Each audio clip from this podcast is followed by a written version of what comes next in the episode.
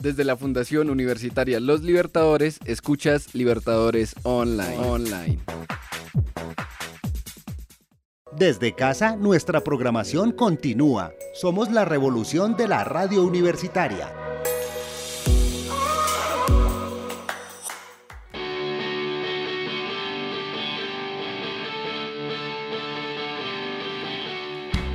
Aquí comienza Sentidos Económicos. Programa de Libertadores Online en alianza a la Federación Nacional de Estudiantes de Economía, FENADECO. Bienvenidos.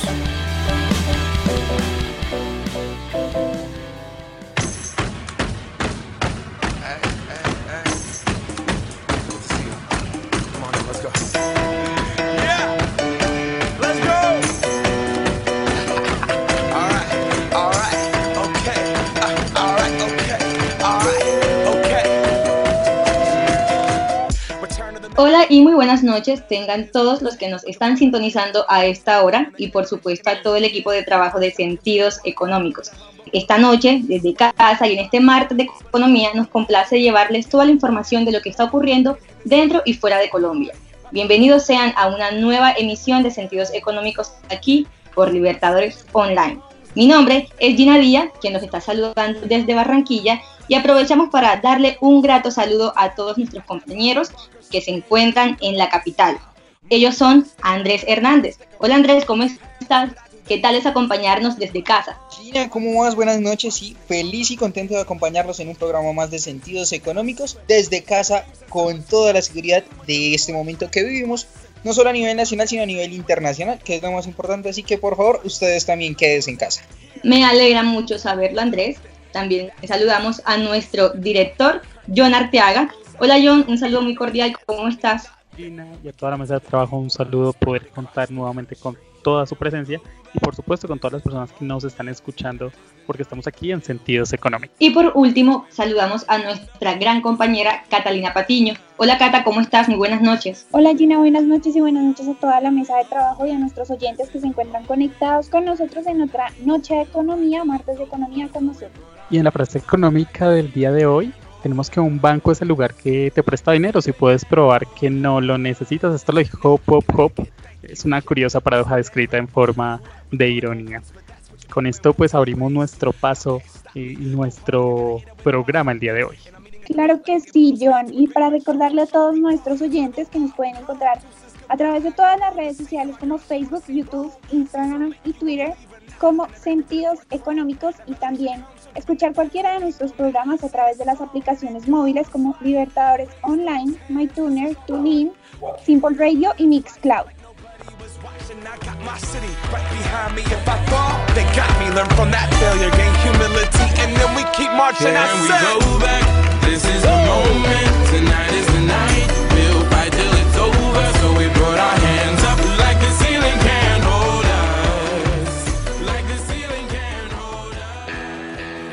Estás escuchando Sentidos Económicos por Libertadores Online.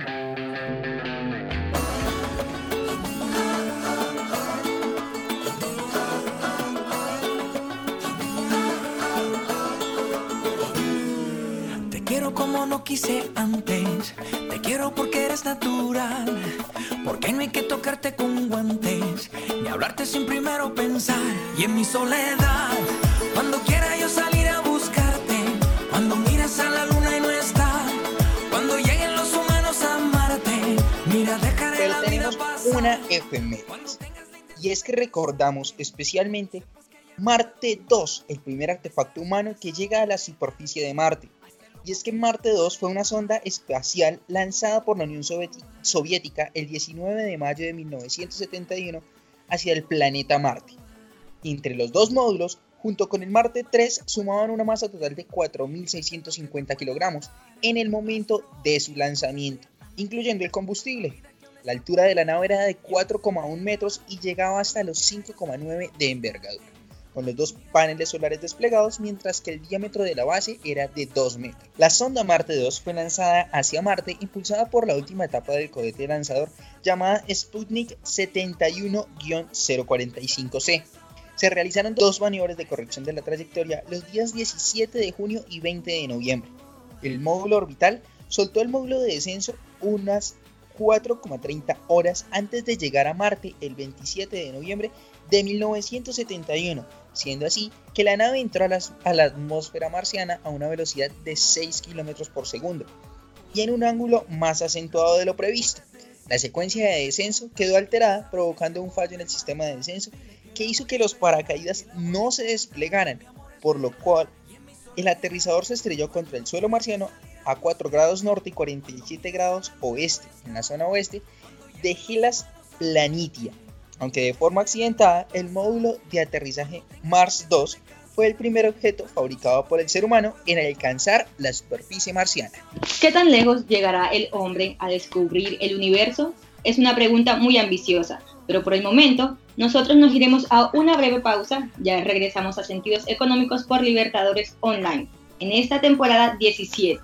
Recuerda, compartir y expresar sus opiniones es vivir con sentidos económicos. Ocho años generando innovación, no te desconectes.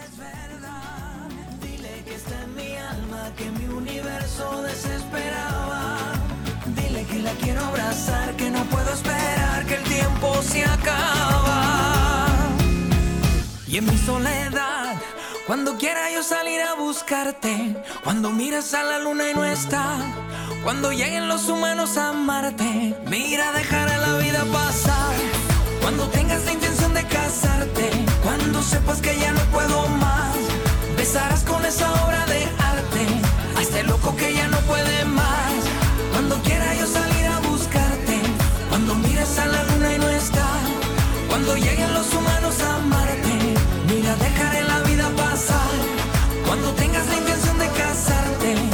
sepas que ya no puedo más, besarás con esa obra de arte a este loco que ya no puede más. Uh, uh, uh.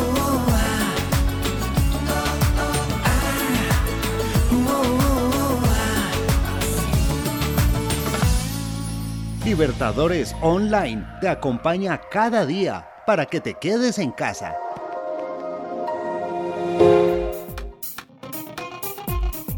Encuéntranos en nuestras redes sociales, Facebook, Twitter e Instagram como Sentidos Económicos.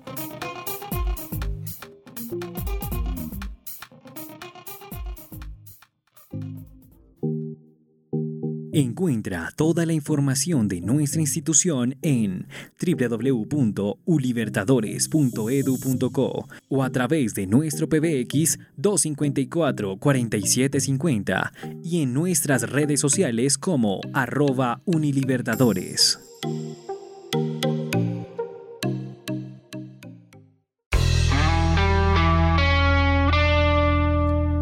Es momento de la actualidad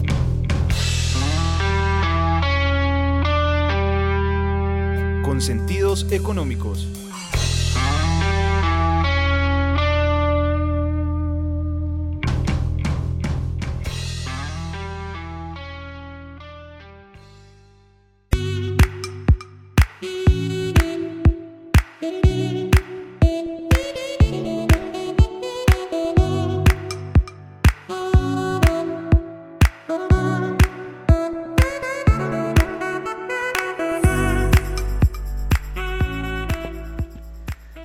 Continuamos aquí en Sentidos Económicos y abrimos este espacio de actualidad económica. Y bueno, muchachos, a la mesa de trabajo quiero preguntarles, ¿ustedes están de acuerdo con todo este proceso que ah, donde se implementaron cámaras en las vías para generar algún tipo de multas o de cobros cuando pues esto aplica? Bueno, John, yo creo que es muy importante eh, porque en ciertos casos excede la, la velocidad permitida dentro de ciertas zonas, ciertas zonas que se pueden considerar residenciales y que en estos casos, en ciertos casos genera eh, accidentes de tránsito, pérdida de vidas eh, y sí debe ser estimulado este tipo de, situaciones, pero creo que debe ser más eh, medido en zonas que en verdad sea necesario, pero no llegar a restringir la movilidad de una gran vía Gran Avenida. Bueno, pues justamente sobre esto trata esta noticia, señor Andrés. y es que desde el 25 de mayo inicia el cobro de multas vía este tipo de cámaras. Catalina Patiño nos tiene más información. Sí, John y Andrés, y es que a partir del 25 de mayo va a comenzar el cobro de multas por parte de las vías cámaras salvavidas en la ciudad de Bogotá. Y es que el secretario de Movilidad, Nicolás Estupiñán, anunció que desde el próximo 25 de mayo comienza a funcionar en firme el sistema de cámaras salvavidas en Bogotá.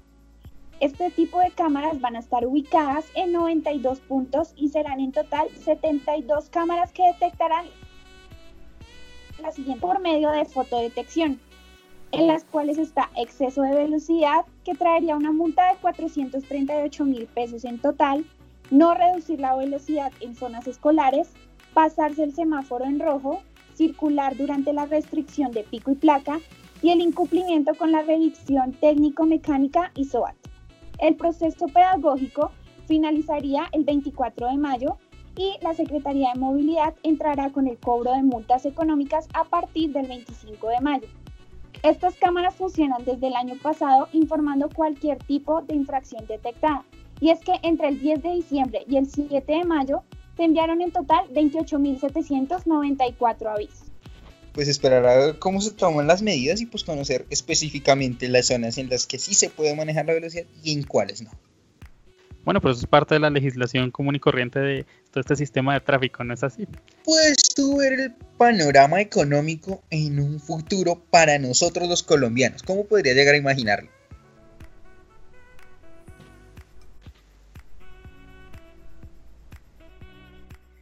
Desde luego, John. Y pues en ese sentido, recordemos que el pasado viernes se estuvo celebrando el Día del Maestro y como bien se está acostumbrado pues en esta fecha de tener un acto simbólico y de reconocimiento, de reconocimiento, perdón, de parte de los estudiantes hacia los maestros. Este año pues claramente las circunstancias fueron muy atípicas a lo que comúnmente se venía realizando dada la coyuntura actual. Sin embargo, nuestros maestros una vez más demostrando su valía, su consagración a la profesión y el amor que tienen por educar, gran parte de los profesores del Departamento del Atlántico han desarrollado unas guías para que los papás de los niños se acerquen a los colegios o las reciban a través del celular y así puedan llevarle la enseñanza a sus hijos. Ciertamente esta nueva modalidad de acceder a la educación ha sido demasiado tediosa. En Colombia no estábamos pues preparados ni el cuerpo docente ni los estudiantes para acceder y recibir clases eh, a través de una pantalla. Pero para esto, José Ignacio Jiménez, quien es el actual presidente de ADEVA, la Asociación de Educadores de Barranquilla, estuvo comentando hace poco que, abro comillas, hoy no somos solamente maestros de niños, sino también de los papás. A los estudiantes que tienen la posibilidad se les está enseñando. Tenemos horarios las plataformas para lograr transmitirles y a los que no se les puede, eh, a los que no pueden pues acceder a la plataforma, se les manda la información por WhatsApp y ellos pues están en constante comunicación con los profesores. Cierro comillas. La Secretaría de Educación del Atlántico, como una estrategia, eh, denominó un plan llamado Escuela en Casa, con la que se pretende brindar un plan pedagógico complementario que incentive y favorezca el aprendizaje de niños y niñas y adolescentes desde sus hogares. Diferentes instituciones educativas han creado perfiles institucionales en la red de Facebook para comunicarse con los niños mayores de 14 años. Eh, hay un caso que hay que resaltar y es en Sucre, donde Ubaldo Corrales Pérez, presidente de la Asociación de Educadores de Sucre, ADES, manifiesta que el panorama aquí es muy diferente. Hay mucha sobrecarga laboral, los estudiantes en su mayoría no cuentan con recursos de conectividad y acceso a las clases virtuales, por lo tanto están solicitando que se declare, oígase bien, la emergencia educativa, para de esta forma tener los recursos que faciliten llegar a los estudiantes, ya que a ellos les ha tocado ingeniarse el ser demasiado recursivos para que sus niños no se queden atrás.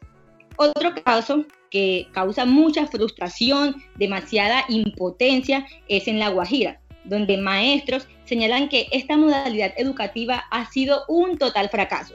Luis Guerra eh, es el presidente de la Asociación de Educadores Asodegua, afirmó que solo el 5% de sus estudiantes tienen conectividad en sus viviendas y por eso no se cuenta con las herramientas digitales para realizar las labores académicas. Y como este, son muchos los casos de deficiencia que presentan otros departamentos aquí en la región Caribe. Y el factor común es el precario acceso a Internet y la falta de computadores u otros medios de accesibilidad. Sin embargo, queremos reconocer y agradecer ese gran esfuerzo que nuestros maestros hacen a diario para que sus estudiantes logren no solamente culminar el periodo lectivo, sino además aprender y seguir el camino de la formación académica. Bueno, Gina, es que también es importante recordar que este tipo de situaciones de precariedad académica, como bien lo mencionas, no se presenta únicamente en la región Caribe, sino en realidad el país está pasando por muchas situaciones que demuestran cuál es la calidad de vida de los colombianos y más que todo de los niños y la desigualdad en el sistema educativo. Y adicionémosle a eso que es claro que ningún país estaba preparado para afrontar una situación de estas y se están haciendo, digamos que, los mejores esfuerzos para poder solventar esta crisis, pero de alguna forma también nos damos cuenta que hay sectores que se están viendo vulnerabilizados y que de alguna manera no están pues, pudiendo acercarse como a todas esas tentativas de seguir adelante con todos los temas, no solo en educación, sino de trabajo, de alimentación, de salud. Pero yo creo que ahí es donde debemos ver la efectividad de lo que podemos llamar a nivel nacional y cómo ve Colombia la perspectiva de una verdadera educación virtual. Sí, estamos de acuerdo y seguramente esto está generando un precedente para después. Ya eh, algunos estudios internacionales han hablado de que por ejemplo cosas como el teletrabajo ya se van a volver una cotidianidad aún después de que pase la pandemia. Vamos a ver cómo el gobierno nacional hace para impulsar estos procesos que son necesarios, que son obligatorios además, que hacen parte de un derecho fundamental.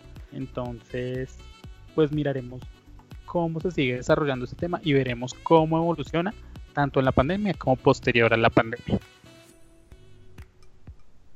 Continuando aquí con la actualidad, nos vamos ya a noticias nacionales donde hay alguna incertidumbre por ese futuro económico que, que se viene justamente a través o a partir de esta pandemia. Andrés Hernández nos tiene más información. Pues fíjate, John, que hay cierta incertidumbre por el futuro económico en 6 de cada 10 colombianos. Y es que pues los consumidores en el país se encuentran preocupados pues por la baja en sus ingresos, al igual que así el alza en sus gastos. La, incertidumbre es frente al futuro económico en una etapa post-COVID-19. Y es que se apodera cada día más de los consumidores quienes no saben cómo tan afectados podrían llegar a salir en futuro a raíz de esta pandemia. Y es que si bien eh, la percepción de los colombianos que comparten los consumidores en más de 10 países del mundo se comparte esta misma perspectiva. Y es que eh, está en los nacionales, eh, viendo que a medida que el coronavirus avanza en el país, los ingresos y sus ahorros tienden a reducirse, mientras que los gastos del hogar van en aumento. Este, este escenario como tal hace parte de los resultados de la encuesta Coronavirus Perspectivas del Consumidor de Colombia, elaborada por eh, McKinsey y eh, McKinsey Company entre el 29 de abril y el 4 de mayo del presente año.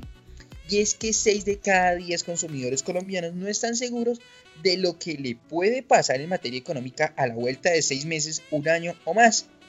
Dentro de esto también se conoce que Alemania es el país con el mayor nivel de incertidumbre con un 63%, mientras que España con un 47% de las respuestas de los consultados en ese sentido están en el otro extremo. Además, la firma consulta la opinión de los consumidores de países como Perú, Chile, Brasil, Argentina, Centroamérica, Estados Unidos, Italia y China. Y es que se dice que un tercio de los consumidores colombianos es optimista en que la economía repuntará en dos o tres meses y solo uno de cada diez es pesimista en que, después del COVID-19 tendrá un efecto negativo permanente sobre la economía del país. Por el momento será esperar a ver cómo podemos visualizar el panorama económico después de un paso a paso y cómo se va generando la reapertura de los diferentes sectores económicos a nivel nacional. Y basarnos también en cuál es la experiencia de los demás países que han logrado salir un poco más rápido de este tema. Por ejemplo, el caso de Chile, que lastimosamente tuvo una reapertura, se dieron cuenta que se le estaba incrementando nuevamente el pico y pues tuvieron que cerrar todo de nuevo, veremos cómo funciona todo y esperemos que el gobierno nacional tome las medidas necesarias para cuidar a todos los trabajadores y mantener todos los productos de bioseguridad correspondientes en este proceso de reapertura. Ya para finalizar nuestra tanda de noticias y de actualidad económica, tenemos un tema que ha puesto los ojos de todo el mundo alrededor de ellos. Gina Díaz nos cuenta de qué se trata. Así es, muchachos, y muy atentos a esta nota. Recordemos cuál ha sido la postura actual del presidente de Brasil ante la presencia del COVID-19 en este país. Resulta que el ministro de Salud de Brasil, Nelson Teich, con poco menos de un mes en el cargo, renunció el pasado viernes después de una serie de desacuerdos con el presidente Jair Bolsonaro por sus diferencias en torno al combate al coronavirus. La renuncia de Teich fue anunciada por el propio Ministerio de Salud, este último eh, es un oncólogo sin experiencia en la administración pública y aún así fue designado ministro de Salud por Bolsonaro después de la destitución de Luis Enrique Mandetta, un firme defensor de las cuarentenas que el gobernante censura para impedir la expansión de la pandemia que hasta hoy ha dejado en Brasil casi 14 mil muertos. El ahora exministro asumió el cargo el pasado 16 de abril una vez que las tensiones entre Bolsonaro y Mandetta se hicieron más que visibles, sobre todo por las duras críticas del gobernante a las medidas de reclusión para contener el contagio del COVID-19 y se espera, según datos del Ministerio de Salud, que el pico de la pandemia llegue para el próximo mes en este país. Según fuentes políticas, las mayores diferencias entre Teich y Bolsonaro fueron en relación a las cuarentenas, pero también por el uso de la cloroquina, para tratar a los pacientes de coronavirus, pues Bolsonaro insiste en que aun cuando no se han comprobado que este tipo de antipalúdicos sea efectivo contra el COVID-19, debería ser aplicada incluso en los pacientes con síntomas leves, mientras que Teich solamente lo autorizó como pues hizo eh, Mandetta en su momento para aquellos que llegan a un estado crítico o terminal. Así que pues las fricciones entre Bolsonaro y Teich parecieron llegar a un punto de no retorno. Esta semana, ¿qué pasó? El ministro, cuando pues supo en medio de una rueda de prensa que el gobierno acababa de incluir entre las llamadas actividades esenciales que deben funcionar aún con las cuarentenas a los gimnasios, peluquerías y salones de belleza. Teich reconoció ante los periodistas que ni él ni los técnicos de su despacho habían sido consultados sobre este asunto, así que atribuyó esta decisión al Ministerio de Economía. Durante su breve instancia en el gobierno de Brasil, Teich también presenció las constantes violaciones que hace Bolsonaro a las normas de restricción de personas, las cuales eh, no llegó a criticar en público, pero que de acuerdo a fuentes políticas fueron agravando el malestar entre estas dos personalidades de Brasil. De acuerdo, Gina. De estos temas es que vamos a hablar ahorita más adelante con nuestro invitado, ese manejo que tienen estos gobiernos frente a las pandemias y frente a toda la crisis que se, que se está teniendo en este momento. Por ahora cerramos esta tanda y esta sección de noticias y regresamos en un momento aquí en Sentidos Económicos con nuestro invitado del día, aquí por Libertadores Online.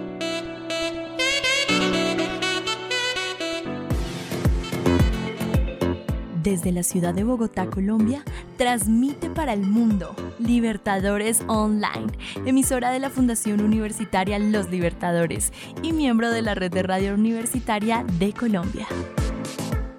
Estás escuchando Sentidos Económicos a través de Libertadores Online. Libertadores Online te invita a quedarte en casa, a seguir nuestra variada programación y descubrir que somos la revolución de la radio universitaria.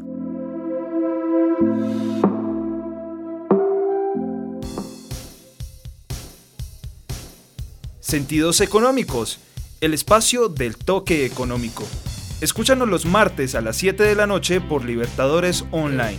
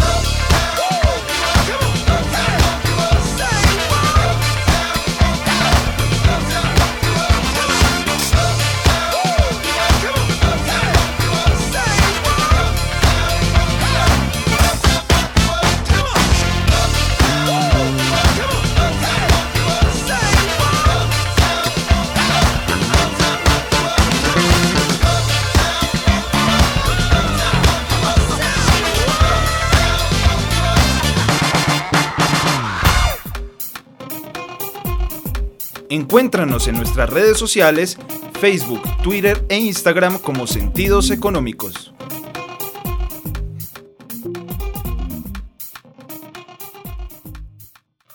Somos Libertadores Online. Libertadores Online.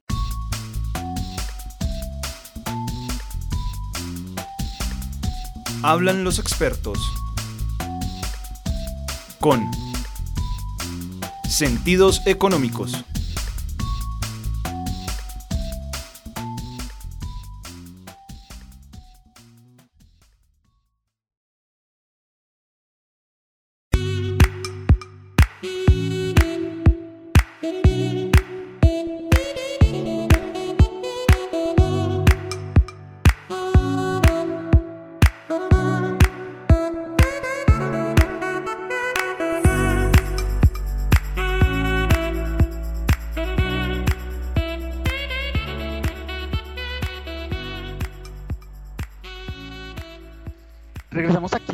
Económicos y tenemos para contarles que el COVID-19 ha desencadenado una gran disrupción en América Latina, acentuando su fuerte presidencialismo y cambiando radicalmente las agendas públicas, también resucitando las públicas contracíclicas eh, para tiempos de crisis o depresiones y más visualmente mostrando dos tipos de mandatarios. Unos con capacidades de, de, liderazgo social flexibles y que han priorizado la toma de decisiones estratégicas frente a aquellos que han optado pues por tácticas más cortoplacistas e incluso por negar la realidad. Y justamente en nuestro tema del día pues hablaremos del manejo de esas pandemias en los gobiernos de la región en, aquí en Latinoamérica y ese nuevo diagrama geopolítico que se presenta como consecuencia pues de esta coyuntura mundial que estamos viviendo presentada por el COVID-19. Pero para hablar de ello, hoy tenemos como invitado internacional al doctor Diego Diegues Ontiveros. Él es abogado, criminólogo, con juez de la Suprema Corte de la Provincia de Buenos Aires. También es docente e investigador universitario. Es consultor político en materia de seguridad ciudadana, director de la Cumbre Mundial de Comunicación Política y es el director CAPSI, el capítulo Provincia de Buenos Aires. Doctor, con esta eh, hoja de vida, bienvenido aquí a Sentidos Económicos, a Bogotá y a la Fundación Universitaria de los Libertadores. Ah, bueno, muchas gracias, gracias a todo el equipo, a la universidad por abrir este espacio. Un gusto, como siempre, estar con ustedes y estar, aunque más no sea la distancia, esta distancia que, nos obliga a las nuevas modalidades de la pandemia, en, Bogotá, una ciudad tan amada por mí, que, he recorrido muchas veces y, bueno, donde un agradecimiento especial a la doctora Marta Hernández, que ha generado este contacto y una gran colaboradora. Y, bueno, sí, como bien lo definías, eh, los presidencialismos se han revalorizado, ¿no? Hemos, eh, tenemos democracias basadas en, nuestros presidentes. Eh, de, ahí, de aquí a que, nuestra, que la comunicación política y la comunicación de gobierno tenga una gran centralidad en los gestos, en la figura, en los silencios, inclusive, que también es una manera de comunicar, ¿no? De nuestros presidentes, a, a diferencia de otros regímenes de gobierno, como, no sé, eh, con resabios monárquicos, resabios o, con, eh, con, formas como ocurre en Medio Oriente, con formas eh, particulares de gobierno, con los parlamentarismos en Europa, o bueno, nosotros con, con nuestras democracias directas o semidirectas en América, tenemos una, una costumbre instalada en que, repito, la centralidad de la comunicación es a través, ya sea del presidente de, nuestras naciones, de nuestros alcaldes, de nuestros gobernadores, de nuestros intendentes, pero siempre ustedes coincidirán es a través de la, es lo que diga la máxima autoridad distrital en, cada caso, ¿no? Es raro eh, ver que otros funcionarios de gobierno eh, tengan un protagonismo. por, lo general el protagonismo lo tiene eh, ya le, repito, la, mayor autoridad ejecutiva, ejecutiva de los gobiernos, eh, quedando relegados muchas veces el, espectro legislativo, ¿no? A diferencia del parlamentarismo, para nosotros los legisladores, inclusive para, para muchos presidentes de, la región que no se cansan de decirlo, como es Bolsonaro, son una carga, ¿no? Eh, si, hablamos de Brasil, para hoy, hoy día, para Bolsonaro, la asamblea es algo que podría no funcionar y de hecho lo, ha manifestado públicamente. Eh, ¿Por qué no empezamos justamente involucrando a nuestra audiencia y nos podría contar cuál es ese panorama general de estas medidas tomadas por esos gobiernos latinoamericanos y bueno, y de Trump, que por supuesto no podemos dejar aparte? No, no, por supuesto. Eh, la generalidad es que cada gobierno, cada gobierno ha tomado, no solamente desde la comunicación, porque eh, vamos a hablar de la política, de las políticas implementadas en relación de la pandemia. Miren, la pandemia es, eh, ha sido transversal, es transversal a todos los gobiernos y cada gobierno la ha manejado de diferentes maneras, como bien decías en el introito de esta charla. Eh, hay algunos que le han restado importancia, inclusive con, con manifestaciones totalmente displicentes acerca de los riesgos, caso Trump, caso Bolsonaro,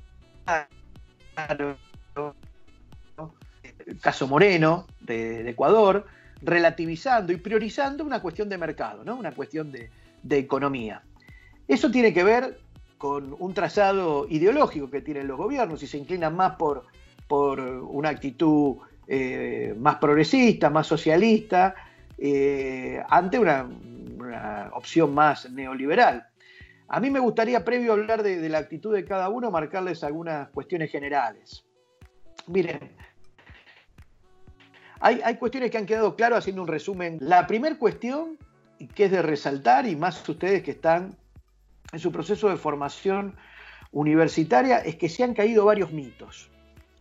El mito, por ejemplo, de, del Estado norteamericano puede, el mito de que en Europa hacen todas las cosas bien.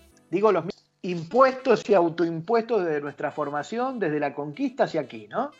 En, que eh, en, el afuera, ya sea en Europa o en Estados Unidos, las cosas se hacen mejor que en Latinoamérica. Esto duramente es como un cross de derecha de un boxeador, para ponerlo de ejemplo, le ha pegado a toda la población. Entonces nos ha hecho ver que primero se ha caído ese velo, ese velo de perfección o ese velo de que el sistema sanitario norteamericano o europeo es mucho mejor que el nuestro y puede dar satisfacción a todos. Las, muestras acabadas de ello es que la pandemia afecta a todas las regiones por igual. La diferencia está en las políticas sanitarias que se han afrontado en cada país y los recursos sanitario de cada país. Entonces ya, vemos la gran crisis en la inversión que ha habido, inclusive en, estas grandes potencias que estamos mencionando. Segundo, la famosa eh, mano del mercado que nos iba a, del mercado privado que iba a salvar, que iba a salvar a las naciones, eh, ya sea como postulado liberal o neoliberal, liberal norteamericano, ustedes saben, el, liberal eh, anglosajón no es lo mismo que el concepto de liberalismo que tenemos en Latinoamérica, que está más relacionado con las derechas, con, los poderes de derechas concentrados. Eh, entonces lo que es el neoliberalismo, nos damos cuenta que no ha tenido ningún efecto, y no solamente no ha tenido ningún efecto, que ha sido una gran patraña, una gran patraña construida. O sea, no hay ni una sola empresa privada hoy en día que esté satisfaciendo las necesidades de la población, es el Estado, la revalorización de ese Estado kelseniano que durante décadas se trató de, se trató de vilipendiar, de reducir, eh, de reducir con políticas, eh, con políticas neoliberales públicas que han acotado el Estado, que han eh, reducido sistemáticamente los presupuestos de educación, de seguridad, bajo pretexto de que todo lo público está mal hecho y que lo privado la, es, el recurso que nos iba a dar un ascenso social.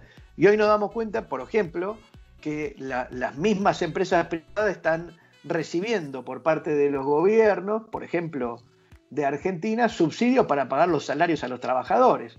O sea, no pudieron ni soportar dos meses eh, sin, sin, tener que recurrir al Estado, ¿no? Y, clamándoselo al Estado como, como un deber inalienable hacia, hacia el, modo capitalista. Y si hay algo que tenemos claro es que, en teoría, las empresas tendrían que autoabastecerse. ¿no? No, ante una crisis no necesitarían del apoyo inmediato del Estado. ¿no? Y lo están pidiendo. Y son las grandes empresas también. No estamos hablando de las pequeñas y medianas empresas eh, que sí, que, que, están en una situación agónica en nuestra región.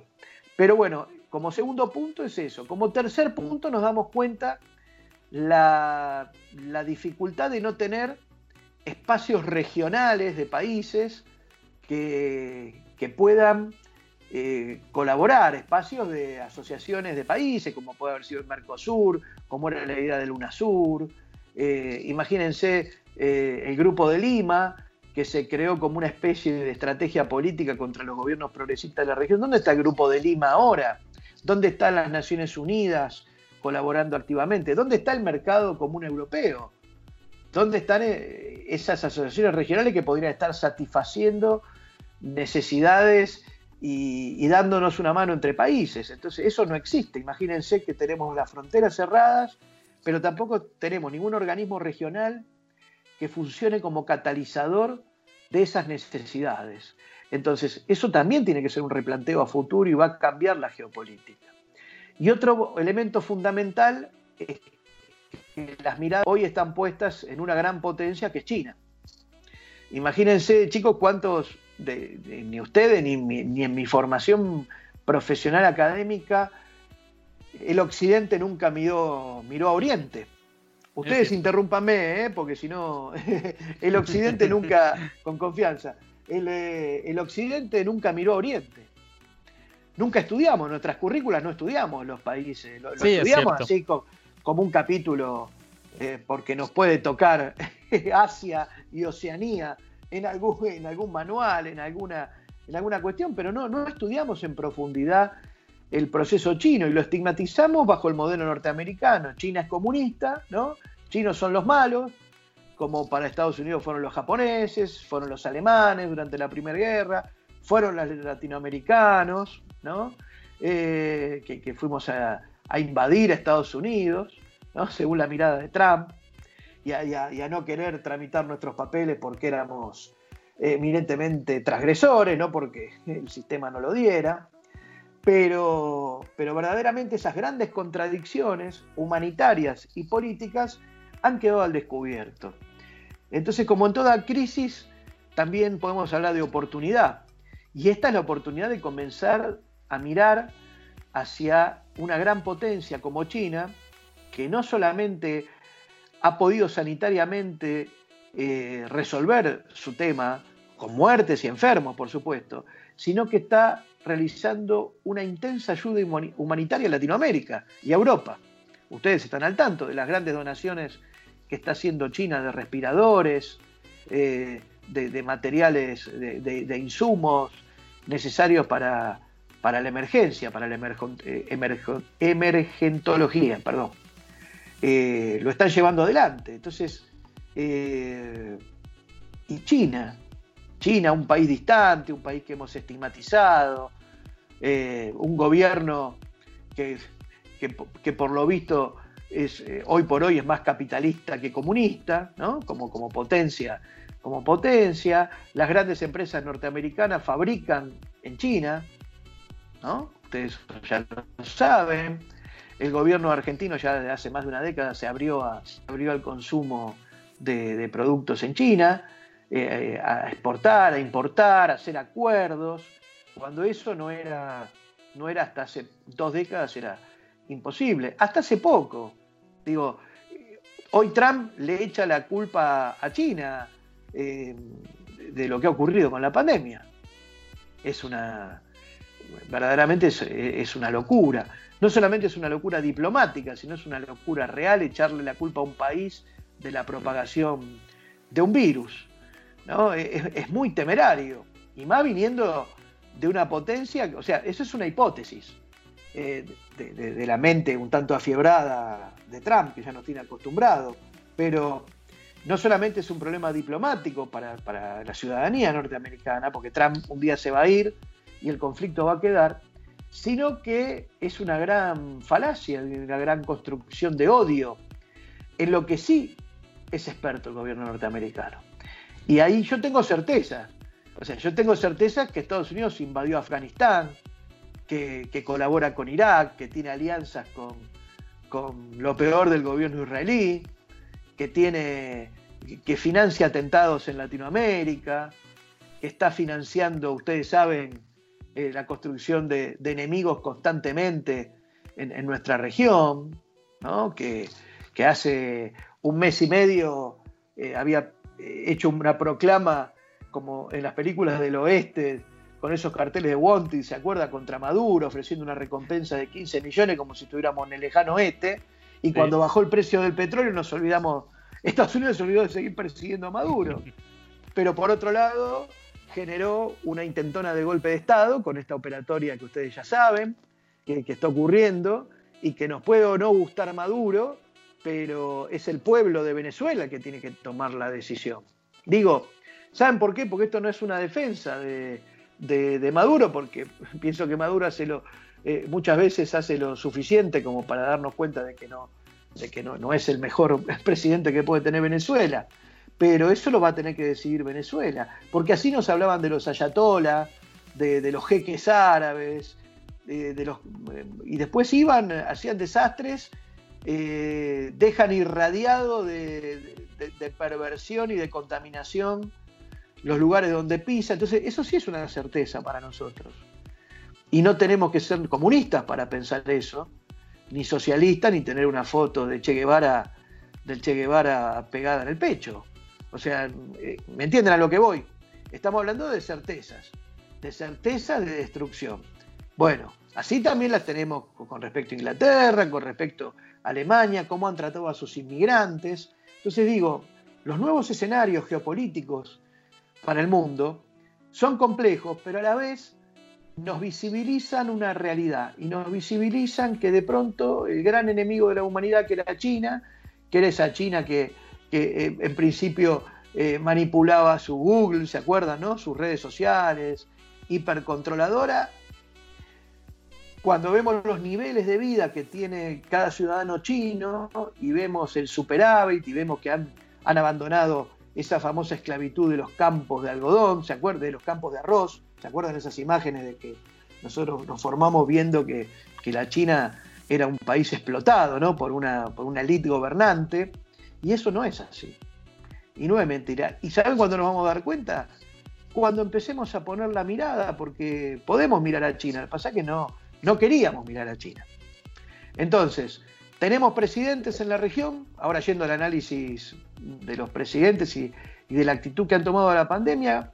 Miren, tenemos un continente que ha tenido la oportunidad de ver lo que ha sido en Europa el coronavirus, ¿no? El COVID la cantidad de muertos, la cantidad, la forma de propagación, la forma de contagio,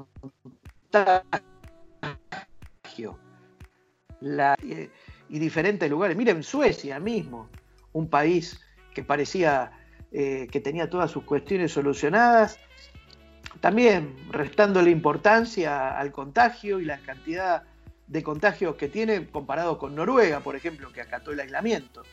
¿no? Entonces, eh, no es un problema, inclusive a veces hasta de recurso ideológica, y no hablamos ni de, ni de derecha ni de izquierda, sino la, la, forma en que uno maneja un gobierno, la ideología, pensando, no, dándole más prioridad al capital que a la gente. Cuando se le da más prioridad al capital, el coronavirus nos enseña, nos enseña que hay cosas con las que no debemos jugar mis queridos alumnos. Hay cosas que no, eh, no pueden ser justipreciadas, no pueden ser calculadas y que los estados fuertes y los estados no solamente fuertes, sino que comprendan, porque Estados Unidos es un estado fuerte, pero que comprendan que hay que asistir, hay que eh, orientar, hay que ser eh, enérgicos y hay que ser solidarios. Em, para el que no lo comprende así, eh, no hay pandemia que lo cure, digo. Cuéntenos un poco y tratando acotación lo que usted mencionaba sobre el análisis de los diferentes gobiernos de América Latina, como en el 2019 venimos de una oleada de estallidos sociales. La actual situación pues puede empeorar los problemas de gobernabilidad, teniendo en cuenta que todo puede complicarse si le sumamos pues ya el previsible colapso económico y la ineficiencia de las administraciones para administrar el COVID-19.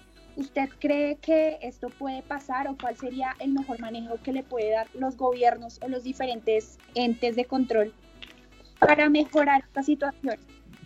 Mira, mira Catalina, sí, es la, es la pregunta del millón la tuya. Muy bien, muy bien. Te agradezco la pregunta porque me permite hacer un análisis más integral. Eh, por ejemplo, Chile. Vos ves que en Chile eh, ha habido eh, una, una, gran protesta, una gran protesta social, una gran protesta en la calle, y hay una gran invisibilización sobre las cuestiones que ocurren en Chile. Y Chile está teniendo muchos muertos por la pandemia y no ha sabido administrar esa cuestión. No ha sabido administrar primero la protesta social, antes del COVID. Y durante el COVID, ¿por qué íbamos a esperar, por ejemplo, que un presidente como Lenin Moreno, de Ecuador, que no ha sabido manejar las cuestiones políticas desde que asumió, que ha tenido una, postura pro empréstito al Fondo Monetario, lo mismo que Chile, por ejemplo, lo mismo que Bukele en El Salvador, porque iban a actuar de otra manera. O sea, estábamos esperando un milagro.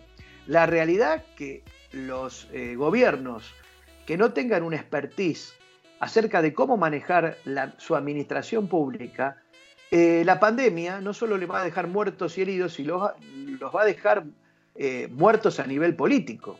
No le veo futuro a, esos gobiernos que, se sigan manejando como antes, como se manejaron hasta ahora. Es más, no creo que eh, lo cambien, porque como bien decías, el déficit económico que va a dejar esto va a cada región ya traía su déficit económico propio. Esto lo va a potenciar. O sea, el, futuro que se visto a nivel económico va a golpear a las grandes potencias como a, las potencias nuestras, a, los países nuestros, latinoamericanos. No hay nada que nos salve de eso. ¿Sabes qué nos va a salvar? Los buenos administradores, los administradores de la crisis. Por ejemplo, el presidente Alberto Fernández, con los mismos datos que se tenían de Europa, ha tenido una actitud diferente en mi país. Ha tenido una actitud de empatía hacia la población, ha sido drástico en el aislamiento preventivo en los primeros días, la gente se ha, colaborado, la ciudadanía ha colaborado, se ha quedado en las casas, hemos podido manejar, eh, eh, gracias a Dios hasta ahora, gracias a Dios y, gracias a, un, correcto, a un correcto eh, administrador de lo público como es Alberto Fernández, y esto no es una cuestión partidaria, es una cuestión que adhieren hasta la misma oposición. No sé si ustedes están tanto que aquí en oposición aunan criterios. Digo, los gobernadores de provincias que son del macrismo, por ejemplo, están aunando criterios con el presidente de la nación. Inclusive es algo nunca visto en la historia de la política en Argentina. Esta, esta coherencia en ponernos la misma eh, camiseta en términos futboleros, no, no, la ponemos para el Mundial o nos la ponemos cuando juega Argentina en el fútbol, pero no nos la ponemos, no, no nos la poníamos en la política. Y esto se ha hecho. Oposición y oficialismo, inclusive hasta comparten las conferencias de prensa, no sé si ustedes lo habrán visto eso, comparten las conferencias de prensa de la ciudadanía. Eso es un activo de, de, de posibilidad de futuro. Doctor Diegues, pues en ese orden de ideas y pues en complementando un poco la pregunta que ha hecho mi compañera, la pregunta es la siguiente. Dado que pues claro está que todo este contexto que ha surgido a través del COVID-19 es una situación que ningún gobierno previó, nadie anticipó que esto iba a suceder y debido a ello, pues las respuestas políticas en algunos países han sido lentas, en otros han sido un poco más rápidas pero en general son políticas que están en, en constante evolución. En ese sentido, las autoridades están enfrentando importantes retos de implementación, dependiendo pues de su contexto eh, y del territorio en cuestión. Pero mi pregunta es la siguiente. ¿Cuál es el reto o cuál cree usted que es el mayor reto que está afrontando actualmente América Latina en general, tanto económico, social y político? Sí, mira, muy buena pregunta. Mira, hay, eh, primero, el primer reto es poner de pie al Estado, a la concepción de Estado. Es ponerlo otra vez de pie, es volverle a dar los valores y los recursos y la distribución de los presupuestos nacionales para afrontar esto. Es verdad que nadie lo preveía esto, esta pandemia, pero nos tiene que enseñar que hay que revalorizar la política, la buena política y el Estado. Otro gran reto es ayornar y modernizar nuestros sistemas burocráticos. Imagínense que con, los sistemas burocráticos tan lentos que teníamos, eso también eh, influye en las respuestas tardías o en las respuestas engorrosas. Eh, e, esos sistemas hay que modernizarlos, hay que modernizar el acceso de la población a los sistemas de gobierno electrónico, porque se prepara un nuevo panorama en cuanto a eso. Se prepara un nuevo panorama en cuanto a las necesidades sociales. Digo, si las necesidades sociales, si la gente marchaba en las calles para protestar contra un gobierno, Hoy la gente no puede marchar, pero por una cuestión circunstancial de, la pandemia. Pero eso no quita que donde se pueda volver a, andar, eh, eh, la gente vuelva a tomar las calles. Eh, ustedes, ustedes ahí mismo en Colombia han tenido reclamos, han, tienen, tienen grandes deficiencias en los presupuestos universitarios, en, los presupuestos sociales, como, como todo. ¿Quién va a ganar? O sea, ¿quién va a ganar prestigio? El político que esté a la altura, el político que sea empático, que entienda la necesidad de la gente y que verdaderamente nosotros percibamos que no solamente comunica bien, sino que también hace y que está denodadamente trabajando eh, por su patria. Aquí en Argentina pueden ser peronistas o no pueden ser peronistas, pero nadie duda de que el presidente de la nación está, que duerme cuatro horas por día, porque está denodado, y no solamente él, sino los ministros eh, y, todo el gabinete, e inclusive los de la oposición, los que son gobierno de la oposición, también están trabajando denodadamente. Ahora, eh, el panorama de la región, el más, lo más crítico va a ser lo económico, porque nosotros, imagínense, en Latinoamérica tenemos entre el 40 y el 50% de una economía informal. Gente que está en el mercado negro, no en el mercado negro delictivo, sino en el mercado negro de no tener un empleo registrado, ni tener, ni poder contribuir el día de mañana a una jubilación. Entonces, esa cuestión para mí, lejos de solucionarse, se va a agravar y la única forma de contener esa población y esa ciudadanía que va a quedar fuera del sistema por debajo de las necesidades básicas, va a ser el Estado, mis estimados. No le podemos exigir al, al sistema capitalista, al sistema de mercado, a las empresas, que hagan lo que nunca, nunca hicieron, por más que nos hayan vendido que lo hacían. El capitalista, y no, es una crítica, es una lectura del capitalismo, lo único que quiere es acumular capital. Vamos a hacer una pequeña pausa aquí en sentidos económicos y ya regresamos por Libertadores Online.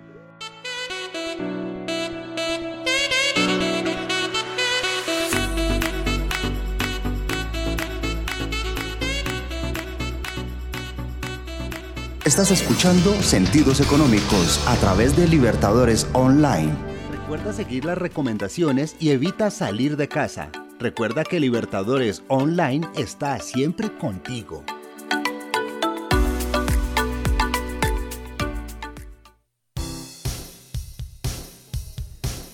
Sentidos Económicos, el espacio del toque económico. Escúchanos los martes a las 7 de la noche por Libertadores Online.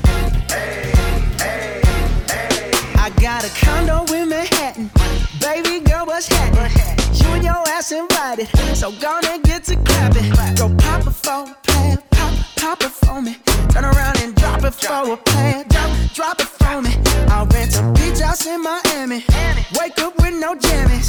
Lobster tail for dinner. Julio served that scampi. You got it if you want it. Got, got it if you want it. Said you got it if you want it. Take my wallet if you want it now. Jump in the Cadillac. Girl, let's put some miles on it. You want, just to put a smile on it. You deserve it, baby. You deserve it all. And I'm gonna give it to you.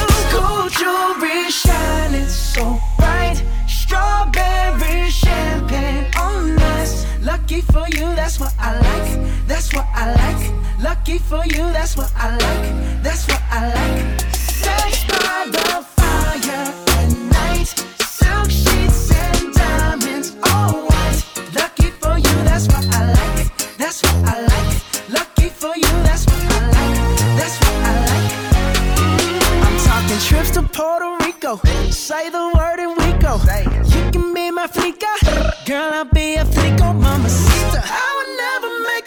promise that I can't keep. I promise that your smile ain't gonna never leave shopping sprees in Paris. Everything 24 carats. Take a look in that mirror. Now tell me who's the fairest? Is it you? Is it you? Is it me? Is it me? You say it's us, and I'll agree,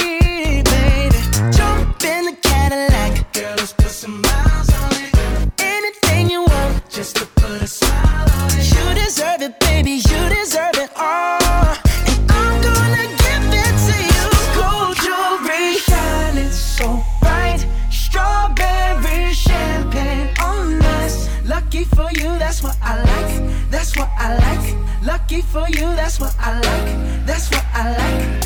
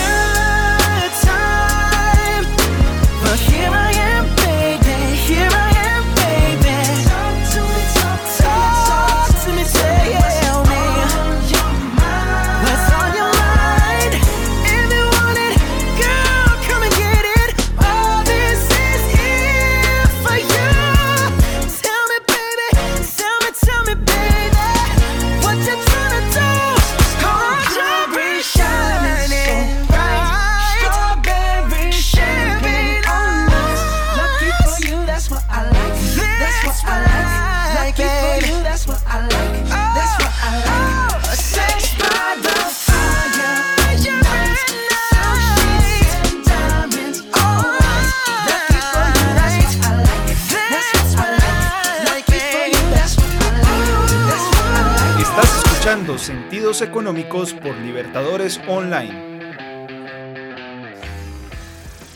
En Libertadores Online tienes todos los días franjas informativas, deportivas, musicales, especializadas, académicas y de entretenimiento. Somos Libertadores Online. Quédate en casa con Libertadores Online. Sentidos Económicos, el espacio del toque económico.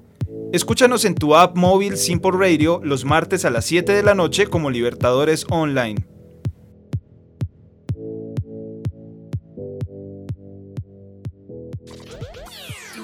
Sigue en sintonía con la revolución de la radio universitaria. Libertadores Online. Libertadores Online. Hablan los expertos con sentidos económicos.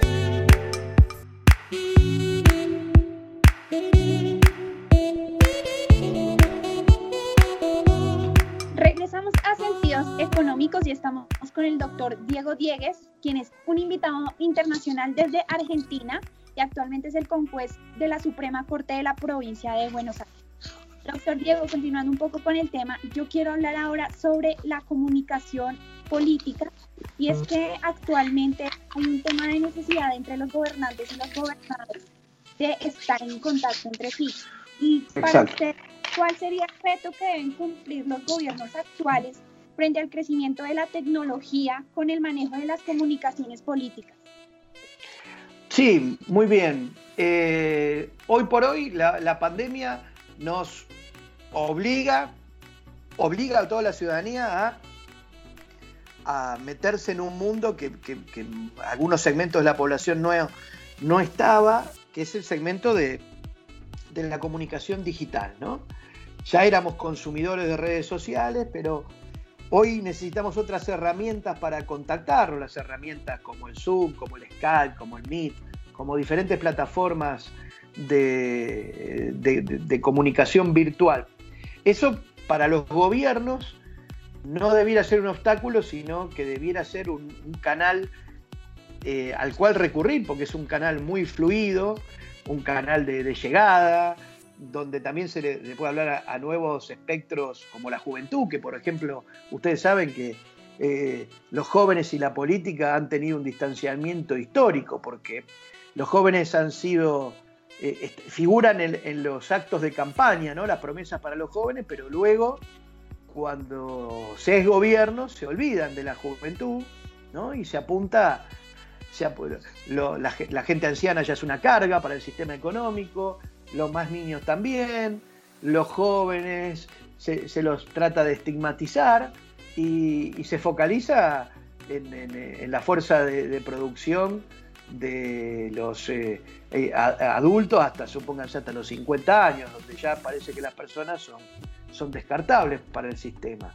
En ese contexto y en ese mundo, les hago esta introducción porque no hay que olvidarnos de ese mundo que estamos y que la comunicación eh, digital o la comunicación política no es per se una panacea ni la solución de nada, que siempre la solución está en la política y que la comunicación política es una herramienta para hacer llegar lo bueno de la política a, diferentes rincones de la humanidad. Entonces, ¿qué, gobierno va a triunfar hoy? El gobierno que tenga una comunicación empática, veraz, ¿no? Por ejemplo, el presidente eh, Moreno en, Ecuador ha admitido que, las cifras que daban no eran las verdaderas. Imagínense que eso ha, sido un impacto eh, según la mirada de Moreno, principalmente en su futuro político, que lo ha dejado con, un 2% de popularidad y un 98% de impopularidad. Eh, y segundo, con la zozobra pública, que es reconocer que la situación es gravísima. Bukele también ha cometido el mismo error, eh, lo, ha dicho tardíamente, y una vez que se dice, también se dice de manera apocalíptica, entonces cuando vemos que el, o, en Chile, por ejemplo, que vemos que los presidentes no saben para, hablando en, sencillo, ¿no? Eh, no saben para qué lado disparar, es una zozobra, es una zozobra terrible.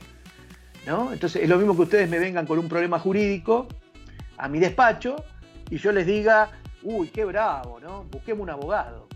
Y ustedes se van a quedar asombrados, van a decir, si este, este hombre es abogado y yo lo fui a ver para que me solucione el problema, y yo me horrorizo, digo, qué barbaridad, la verdad que te entiendo que estés tan preocupado.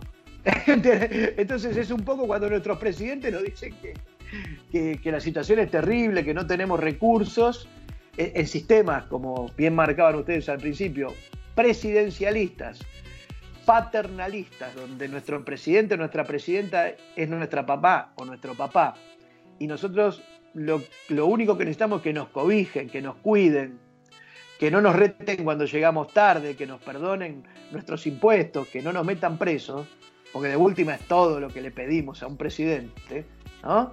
que nos dé libertad, pero que a la vez eh, le cuarte la libertad a los que nos molestan, que, nos, den, que nos den seguridad, pero hasta un punto determinado, y, sabemos las fallas que hay en, todo, en toda esa estructura. Por eso les digo que lo comunicacional solo es una herramienta de la política.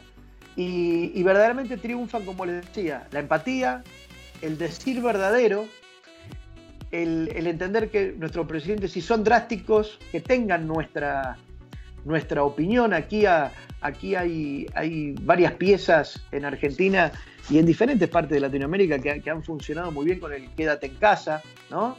En, esto de que, cumplamos el aislamiento, eh, piezas comunicacionales empáticas, eh, piezas también que nos hablan de, que el Estado va a tomar medidas rigurosas, eh, no militarizar la sociedad, sino tomar medidas Aquí en los primeros días hubo como cuatro mil y pico de procesados en Argentina porque no acataban no acataban el, aislamiento y se empezó a acatar.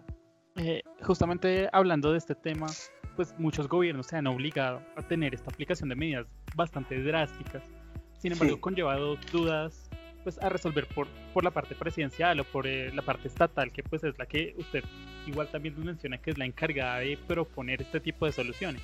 La primera es durante cuánto tiempo y en qué extensión paralizar no solo la economía, sino la sociedad en general. Y la segunda, cómo hacer que esos sectores más desfavorecidos de la sociedad pues acaten realmente las normas. No sé si en Argentina sucede, pero muchos sectores aquí de Colombia que son más desfavorecidos o que son sectores más pobres, pues se ven obligados a salir a las calles a pesar de que tenemos una cuarentena, pues en busca de algunas soluciones, en busca de eh, poder consumir algo de alimentarse y demás. Entonces, ¿cuál considera que puede ser esa solución para estos dos planteamientos? Yo les decía que la la informalidad, cuando yo les marcaba que el 40 o 50% de nuestras sociedades son informales, hablaba de esta gente que no puede eh, soportar el aislamiento, no por una cuestión psicológica, sino por una cuestión de necesidad.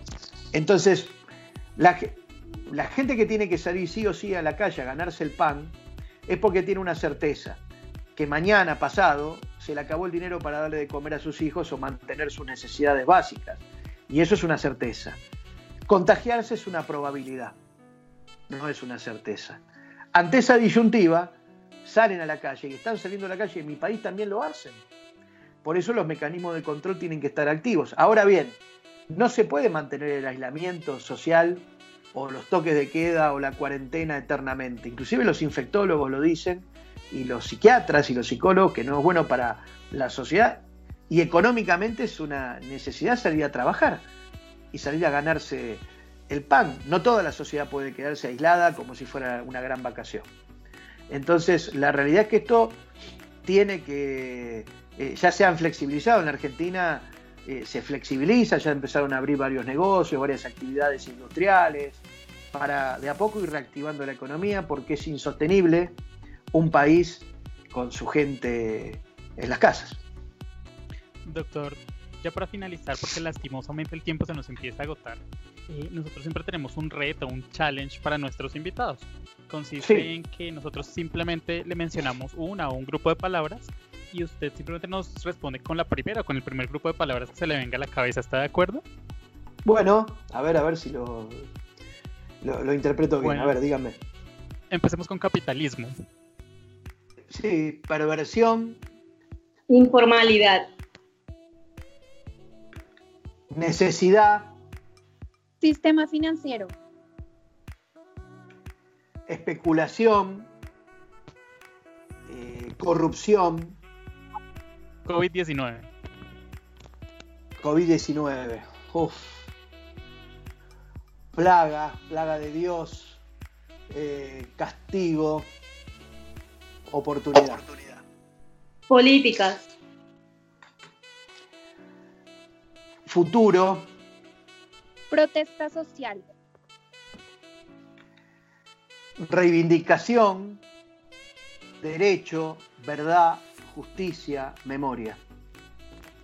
Doctor, agradecemos muchísimo su participación aquí en Sentidos Económicos a través de la Fundación Universitaria de los Libertadores y por supuesto le dejamos las puertas abiertas a esta casa de estudios. Muchas gracias, va a ser un gusto seguir en contacto con ustedes. Bueno, y así mismo, eh, pues esperamos tenerlo de eh, cuando de pronto se pase aquí por Bogotá o por Barranquilla o por Cartagena, nuestra siguiente sede, pues por supuesto también tendrá las puertas abiertas. Perfecto. Seguramente estaré por Cartagena y por Bogotá, Dios mediante, para mediados de septiembre. Así que lo visitaré, si, si, si todo está dadas las condiciones para hacerlo. Doctor, muchísimas gracias nuevamente y eh, queremos extenderle un abrazo muy cordial desde acá, desde Sentidos Económicos. Muchas gracias, el mismo abrazo para ustedes. Seguimos con sentidos económicos, no se despeguen de Libertadores Online.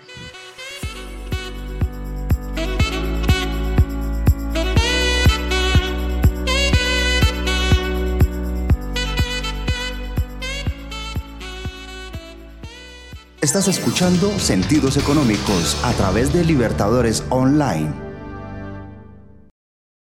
Recuerda seguir las recomendaciones y evita salir de casa. Recuerda que Libertadores Online está siempre contigo.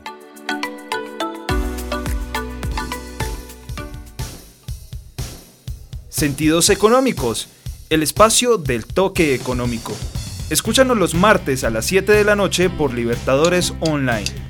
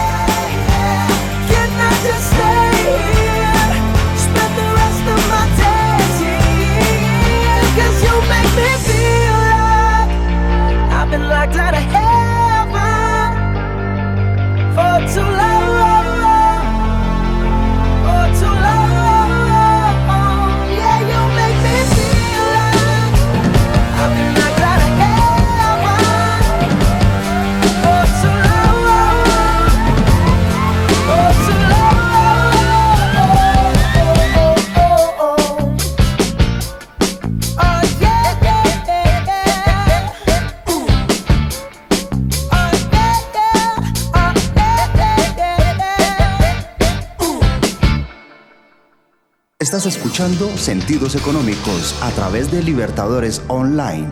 Recuerda seguir las recomendaciones y evita salir de casa. Recuerda que Libertadores Online está siempre contigo.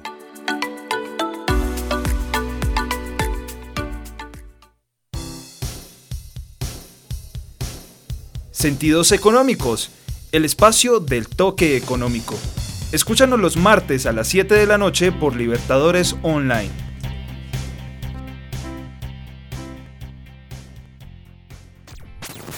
Libertadores Online. Sigue toda nuestra programación a través de www.ulibertadores.edu.co slash emisora. Encuéntranos en nuestras redes sociales, Facebook, Twitter e Instagram como Sentidos Económicos.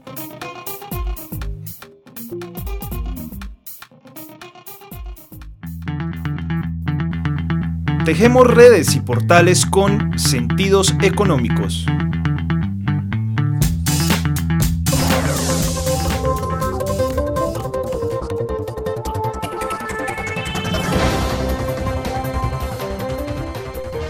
Continuamos aquí en Sentidos Económicos y ahora vamos con nuestra ronda flash porque les traemos lo que es tendencia, noticias que no se pueden perder aquí en Sentidos Económicos. La Asociación Colombiana de Universidades, ASCUN, le envió una carta a la alcaldesa de Bogotá, Claudia López, firmada por 35 instituciones de educación superior, públicas y privadas que hacen parte de esta asociación y de Conect Bogotá.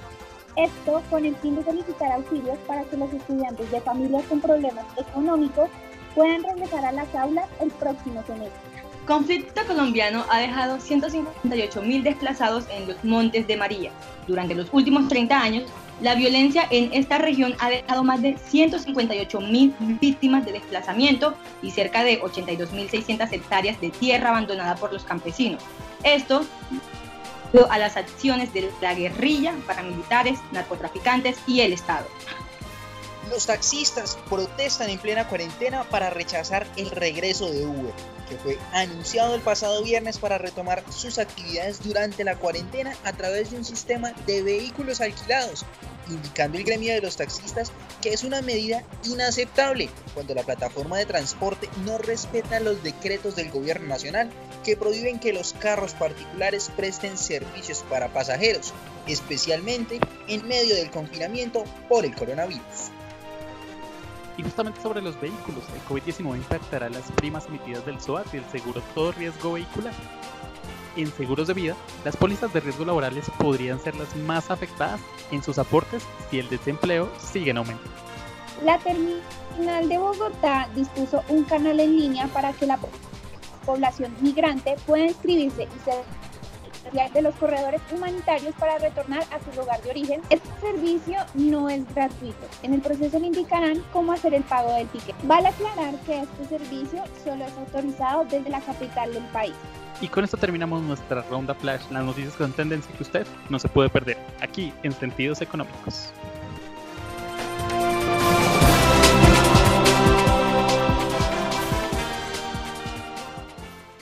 Estás escuchando Sentidos Económicos a través de Libertadores Online.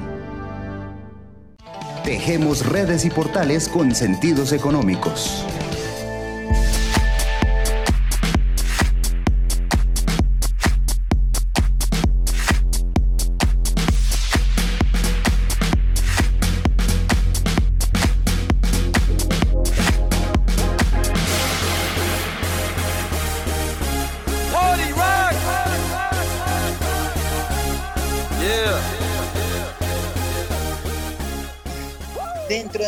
Nota recomendada, les contamos que Google elimina las aplicaciones espía de la Play Store. Y es que esta empresa retira esas apps que después de que investigadores externos reportaran la amenaza.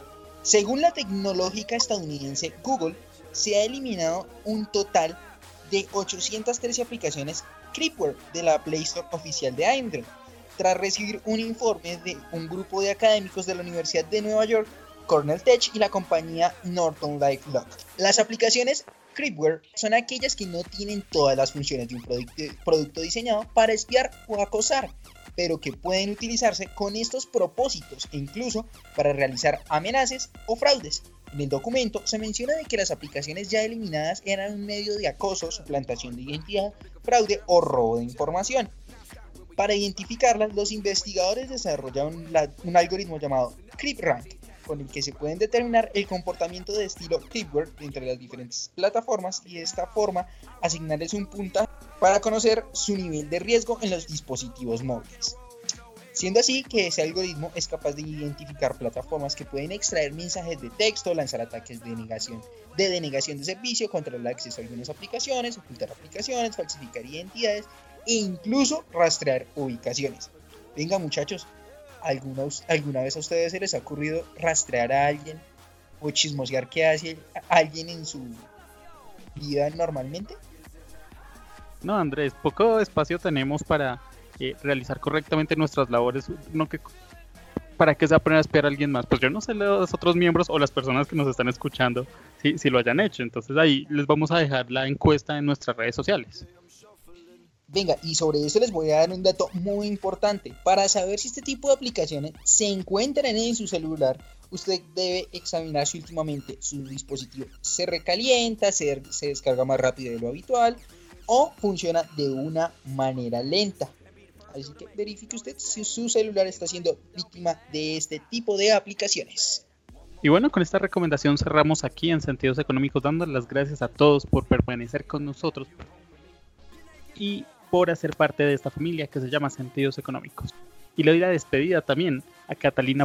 Gracias, Johnny. Gracias a toda la mesa de trabajo que nos acompañó en esta noche de economía. Le doy un saludo también a quien nos acompaña desde casa, Eddie Vanegas, director de Libertadores Online, a quien recordamos con cariño. Feliz semana para todos. El señor Andrés Hernández, que también desde casa se encuentra trabajando y proporcionando lo mejor en información y recomendados en esta noche. Sí, John. Bueno, también me despido de los oyentes que nos acompañaron hoy. Nos vemos el próximo martes con mucha información, muchos recomendados, notas rápidas, así que no se despegue porque aquí seguimos en Libertadores Online. Y desde Barranquilla, desde casa, Gina Díaz, que nos acompaña también con esta noche un poco fría en Bogotá. Así es, Johnny, pues también me despido desde acá, desde la cálida tierra de Barranquilla. Muy feliz por acompañarlos y poder eh, compartir con ustedes en este martes de economía sobre los últimos acontecimientos de Colombia y, e internacionales. Muy buenas noches tengan todos ustedes y por supuesto todos nuestros oyentes. Las gracias también a las facultades y a todos los departamentos que hacen posible esta emisión. Somos Sentidos Económicos, un proyecto de la Dirección de Investigaciones. Ocho años generando innovación. Nos vemos el próximo martes a las 7 de la noche.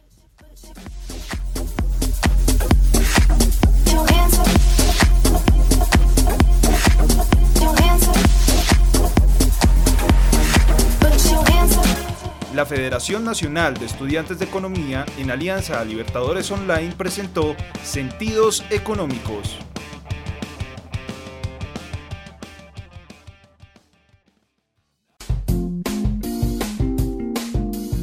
Deja que tus sentidos sientan la descarga de buena música en Libertadores Online.